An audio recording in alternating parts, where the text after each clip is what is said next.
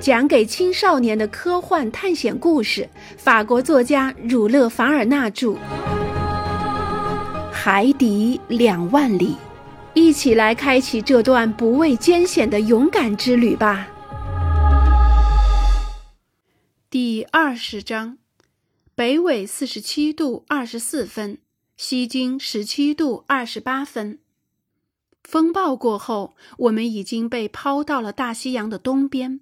所有在纽约或圣劳伦斯海岸上逃走的希望都破灭了。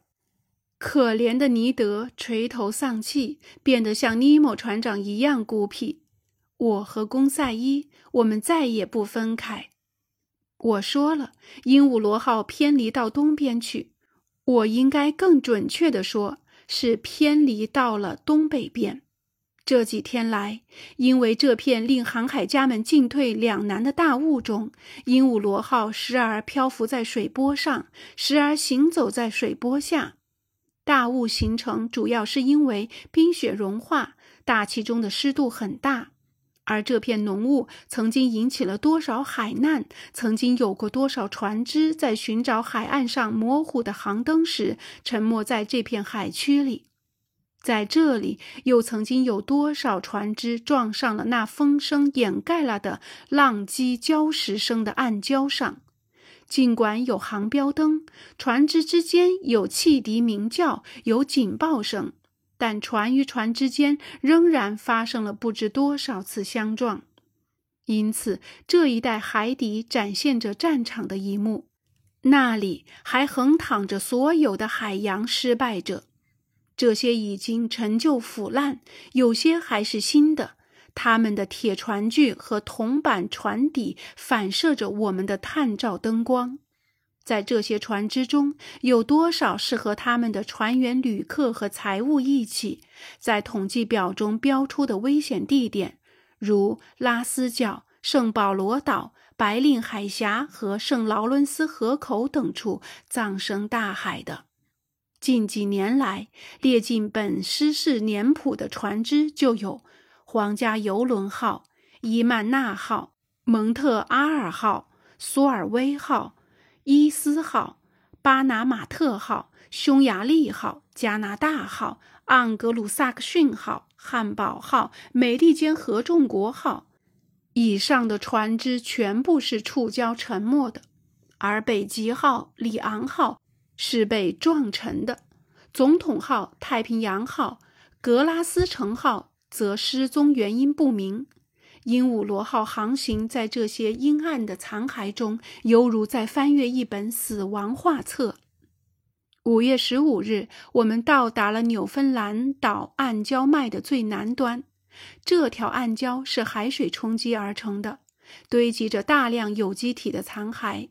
这些残骸可能是海湾暖流从赤道带来的，也可能是沿着美洲海岸的逆向北极寒流而来的，还堆积着一些由于雪崩而冲刷下来的岩石。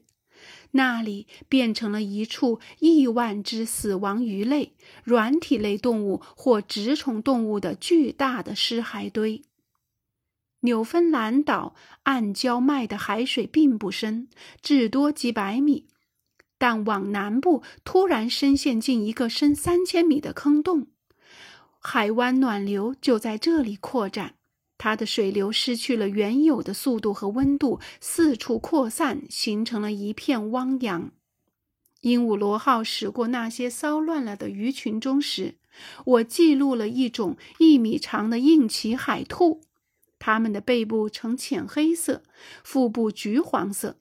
它们是同类中配偶忠实的模范，但它们树立的这个榜样并不太被同类效仿。还有大个子尤内纳鱼，一种翡翠色的海扇，味道好极了；以及大眼睛、头部有几分像狗头的卡拉克鱼，像蛇一样卵生的畸形鲫鱼。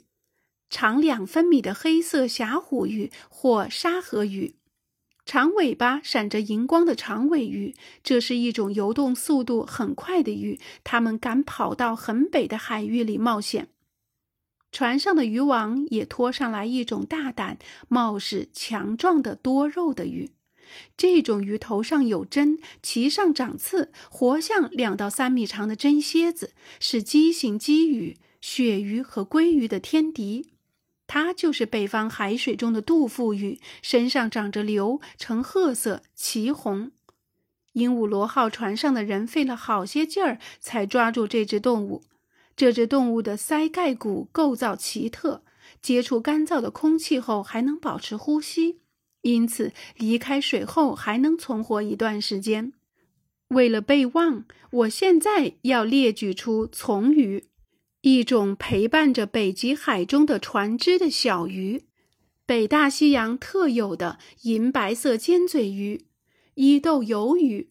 我还注意到一种原则上属于鳕类的鳕鱼，在纽芬兰岛连绵的海滩上和这一带他们偏爱的水域里，我都能意外地看到它们。听说鳕鱼是山里的鱼，因为纽芬兰就是一座海底的山峰。当鹦鹉螺号在鱼群密集的地方辟出一条路时，公赛伊禁不住评论说：“哦，这些鳕鱼。”我还以为鳕鱼像盖蝶和若他鱼一样扁平呢，天真！我喊道：“只有在杂货店里的鳕鱼才是扁平的，在杂货店里，人们把它们破膛摊开；但在水里，这种鱼像鲻鱼一样是棱形的，很适合在水中穿行。”我相信，先生，公赛伊回答说。一块多密集的云啊，像蚂蚁一样密密麻麻。哎，我的朋友，如果他们没有天敌，伊豆鱿鱼和人类，那还会更多呢。你知道一只雌鳕鱼能产多少卵吗？我尽量说吧。公赛伊回答说：“五十万颗，一百一十万颗，我的朋友。”一百一十万颗，这我可不会相信，除非我自己数过。数吧，公赛伊。不过你很快就会相信我。再说，成千上万的法国人、英国人、美洲人、丹麦人、挪威人，他们都在捕捉鳕鱼。人们消费鳕鱼的数量是惊人的。如果没有惊人的产出，海里的鳕鱼恐怕就要绝迹了。只是在英国和美洲，就有五千艘由七万五千名水手驾驶的船只被前往捕捉鳕鱼，每只船平均约带回四万条，这总共就有两千五百万条。而挪威一带的海域也正是一样的情形。好，公赛伊回答：“我就相信先生的话，部署了。部署什么？”一百一十万颗卵，但我要指出一点，哪一点？就是如果所有的卵都能孵化，那四条雌鳕鱼就能满足英国、美洲和挪威的供给了。当我们穿过纽芬兰暗礁时，我清楚地看到一些长长的钓鱼线，每条线上都有两百个鱼钩。而每条船上都垂下十来根这样的线，每条线的一头都拖着小钩，用固定的软木浮标上的浮标索拉在水面上。在这张海底渔网中行走，鹦鹉螺号不得不灵活地操作。此外，鹦鹉螺号在这片船只来往频繁的海域中并没有停留多久，它向上开到北纬四十二度。而在纽芬兰岛的圣约翰港和赫尔斯堪敦港所在的纬度上，就埋着越洋海底电缆的终端。这时，鹦鹉螺号没有继续向北走，而是取道向东。它好像想沿着这片铺设有电缆、经历过多次探测、地形情况极为精确的电线高原走。那是五月十七日。在离赫尔斯堪敦港五百海里的两千八百米海洋深处，我看到了横卧在地上的电卵。因为我事先没有跟公赛伊说过，所以公赛伊一开始以为那是一条巨大的海蛇，还准备按他的老一套对它进行分类呢。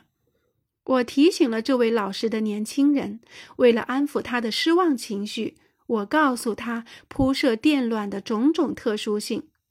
第一条电缆是在1857年和1858年铺设的，但传送了大约400次电报后，它就失灵了。在1863年，工程师又制造了一条长2400公里、重4500吨的新电缆。由大东方号装船，但这次试验还是失败了。而五月二十五日，鹦鹉螺号潜入了三千八百三十六米的深海底，正好在电缆中断而导致工程失败的地点。这里距爱尔兰海岸有六百三十八海里。那时有人发现，下午两点钟时，和欧洲的电讯刚刚中断。于是，船上的电工决定把电缆打捞出来之前，先把它切断。晚上十一点，他们就把损坏的部分拉了上来。